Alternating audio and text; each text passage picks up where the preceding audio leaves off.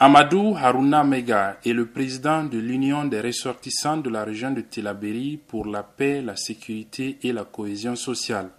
Il estime que cette décision des autorités de transition des deux pays est plutôt une bonne chose. Il est tout à fait indiqué, à mon sens, que le Niger et le Burkina se retirent pour rejoindre le Mali et renforcer davantage le nouveau cadre qu'ils viennent de créer, qui est l'Alliance des États du Sahel. S'ils ne le faisaient pas, nous allons tout faire pour qu'ils le fassent, qu'ils sortent de ce cadre-là, que c'est le squelette seulement qui reste, il n'y a plus rien dedans.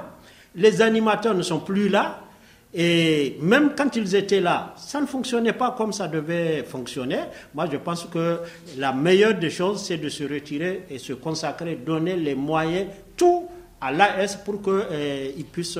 véritablement, c'est les mêmes euh, fonctions, fonctions, les mêmes objectifs. Donc, je pense que c'est une très bonne chose. Son avis n'est pas partagé par Boubacar Diallo, président du Conseil des éleveurs Nord Tilaberi.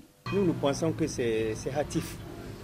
Et ils se sont retrouvés pour créer ça, pour une situation bien donnée. Et je crois que même s'il faut quitter, il ne faut pas le quitter euh, de cette façon. Depuis la création du G5 Sahel, personne n'a dénoncé. Mais pourquoi aujourd'hui on dénonce? Si les pays ne sont pas sérieux, il n'y aura pas de résultat. Parce que même l'Alliance des États du Sahel, on sait que c'est par colère que les pays se sont retrouvés pour créer ça. C'est bien. Mais attends, il ne faut pas que demain encore les mêmes euh, causes produisent les mêmes effets, tout d'un coup on, se lève, on quitte. Pour l'enseignant-chercheur à la retraite Amadou Bounti Diallo, au-delà des raisons avancées par le Niger et le Burkina Faso pour justifier leur retrait, il y a une situation de fait qui conduisait à la fin de cette organisation.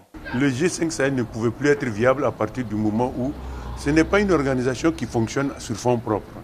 Son budget de 400 millions n'a jamais été réuni le G5 Sahel n'avait pas les moyens de ses ambitions. Et je pense que c'est ce qui a fait que cette organisation-là, de 2014 à maintenant, n'a pas pu fonctionner véritablement, en tout cas dans le domaine de la, du retour de la sécurité dans la zone. Le G5 Sahel n'a pas joué son rôle.